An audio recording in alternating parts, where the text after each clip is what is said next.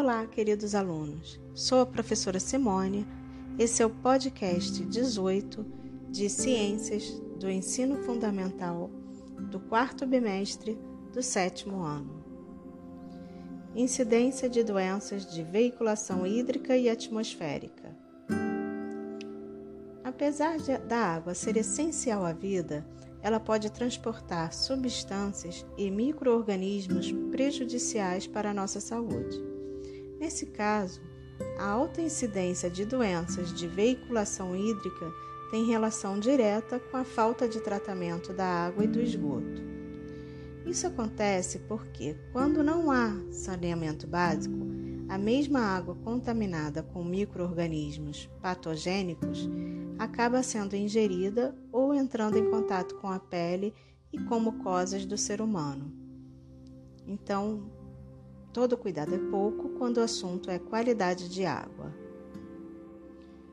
Vamos ver algumas doenças causadas por veiculação hídrica. Diarreia por Escherichia coli.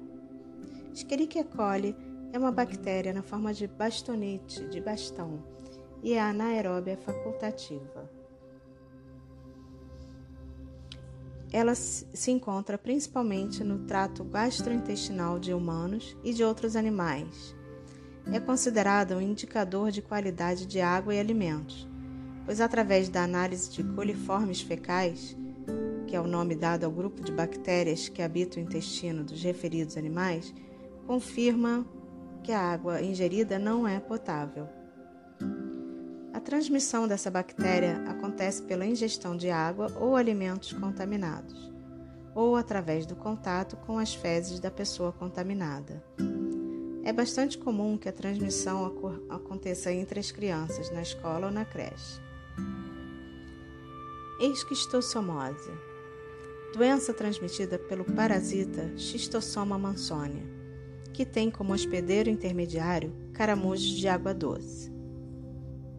O lançamento de esgotos em mares, rios, lagoas e em valas próximas às casas resultam em ambientes insalubres que são propícios para a transmissão de doenças parasitárias, que pode ser evidenciado pelo grande número de registros de casos de esquistossomose em locais turísticos, onde as pessoas se tornam vulneráveis ao adoecimento ao serem expostas a ambientes insalubres contaminados por material fecal. Leptospirose. Os principais transmissores da doença são os ratos urbanos, responsáveis por contaminar a água com a bactéria Leptospira, presente na urina desses roedores. A contaminação acontece quando o indivíduo entra em contato com a água contaminada e a bactéria entra na corrente sanguínea através de pequenos ferimentos ou mucosas. Veiculação atmosférica.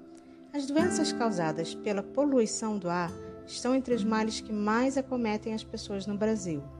Estima-se que 50% da população apresente ou já tenha apresentado algum problema respiratório, e a maioria deles são causados ou agravados pela poluição.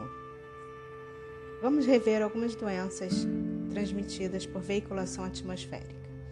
Bronquite asmática, também conhecida como bronquite alérgica, é uma doença causada pela inflamação dos brônquios, que são pequenas ramificações do pulmão pelas quais o ar passa. Os brônquios inflamam pela presença de partículas externas presentes no ar e que respiramos, entre outros fatores. Sem a medicação adequada, os brônquios se mantêm obstruídos, dificultando a respiração. Rinite alérgica. A rinite é a forma mais comum de alergia respiratória. É caracterizada por sintomas como coriza ou congestão nasal, espirros, tosse, coceira no nariz, garganta e olhos, problemas no sono e dificuldade de concentração. A rinite alérgica é resultado de uma reação exagerada do sistema imunológico. Sarampo. Sarampo é uma doença infecciosa causada por um vírus e transmitida pelo ar. É considerada uma doença extremamente contagiosa, com o vírus podendo permanecer no ambiente por até duas horas. A melhor maneira de prevenção nesse caso é a vacinação, além de manter os ambientes bem arejados. Paramos por aqui. Até a próxima aula.